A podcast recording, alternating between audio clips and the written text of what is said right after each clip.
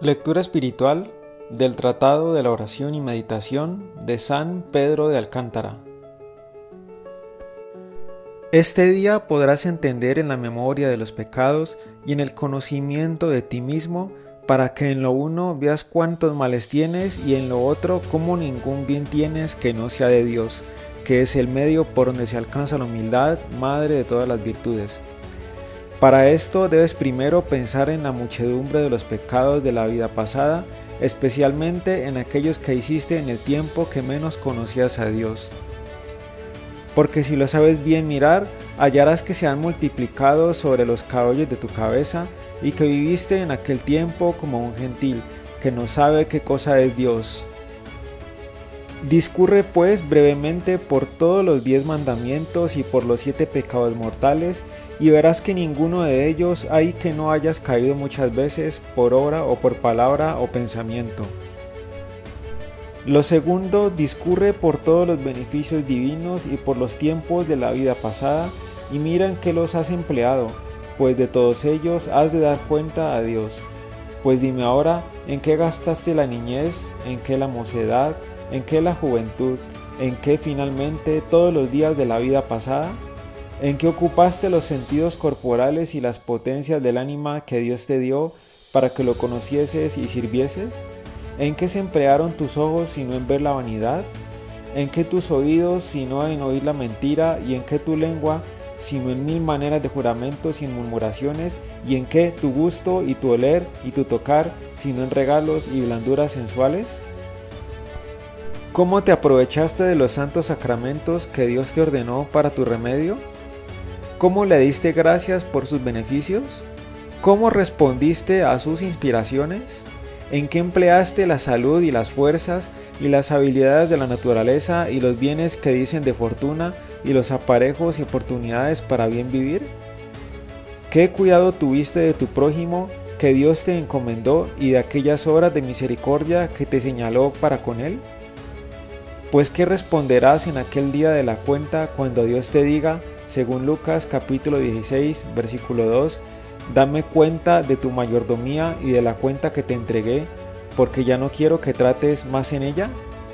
Oh árbol seco y aparejado para los tormentos eternos, ¿qué responderás en aquel día cuando te pidan cuenta de todo el tiempo de tu vida y de todos los puntos y momentos de ella? Lo tercero, piensa en los pecados que has hecho y haces cada día después que abriste más los ojos al conocimiento de Dios, y hallarás que todavía vive en ti Adán con muchas de las raíces y costumbres antiguas. Mira cuán desacatado eres para con Dios, cuán ingrato sus beneficios, cuán rebelde a sus inspiraciones, cuán perezoso para las cosas de su servicio, las cuales nunca haces ni con aquella presteza de diligencia, ni con aquella pureza de intención que debías, sino por otros respetos e intereses del mundo. Considera cuán duro eres para con el prójimo y cuán piadoso para contigo, cuán amigo de tu propia voluntad y de tu carne y de tu honra y de todos tus intereses. Mira cómo todavía eres soberbio, ambicioso, airado, súbito, vanaglorioso, envidioso, malicioso, regalado, mudable, liviano, sensual, amigo de tus recreaciones y conversaciones y risas y parlerías. Mira cuán inconstante eres en los buenos propósitos, cuán inconsiderado en tus palabras, cuán desproveído en tus obras y cuán cobarde y pusilánime para cualesquier graves negocios. Lo cuarto, considera ya por este orden la muchedumbre de tus pecados, considera luego la gravedad de ellos para que veas cómo por todas partes es crecida tu miseria, para lo cual debes primeramente considerar estas tres circunstancias en los pecados de la vida pasada. Conviene saber contra quién pecaste, por qué pecaste y en qué manera pecaste. Si miras contra quién pecaste, hallarás que pecaste contra Dios, cuya bondad y majestad es infinita y cuyos beneficios y misericordias para con el hombre sobrepujan las arenas del mar. Mas, ¿por qué causa pecaste? Por un punto de honra, por un deleite de bestias, por un cabello de interés y muchas veces sin interés, por sola costumbre y desprecio de Dios, mas ¿en qué manera pecaste? Con tanta facilidad, con tanto atrevimiento, tan sin escrúpulo, tan sin temor y a veces con tanta facilidad y contentamiento como si pecaras contra un Dios de palo, que ni sabe ni ve lo que pasa en el mundo. Pues esta era la honra que se debía a tan alta majestad, este es el agradecimiento de tantos beneficios, así se paga aquella sangre preciosa que se derramó en la cruz y aquellos azotes y bofetadas que se recibieron por ti, oh miserable de ti por lo que perdiste y mucho más por lo que hiciste, y muy mucho más si con todo eso no sientes tu perdición. Después de esto, es cosa de grandísimo provecho detener un poco los ojos de la consideración en pensar tu nada. Esto es, como de tu parte no tienes otra cosa más que nada y pecado, y como todo lo demás es de Dios. Porque claro está que así los bienes de naturaleza como los de la gracia, que son los mayores, son todos tuyos, porque suya es la gracia de la predestinación, que es la fuente de todas las otras gracias, y suya la de la vocación, y suya la gracia concomitante, y suya la gracia de la perseverancia, y suya la gracia de la vida eterna.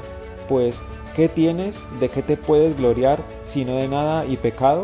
Reposa pues un poco en la consideración de esa nada, y pones todo solo a tu cuenta, y todo lo demás a la de Dios, para que clara y palpablemente veas quién eres tú y quién es Él, cuán pobre tú y cuán rico Él, y por consiguiente, cuán poco debes confiar en ti y estimar a ti, y cuánto confiar en Él, amar a Él y gloriarte en Él.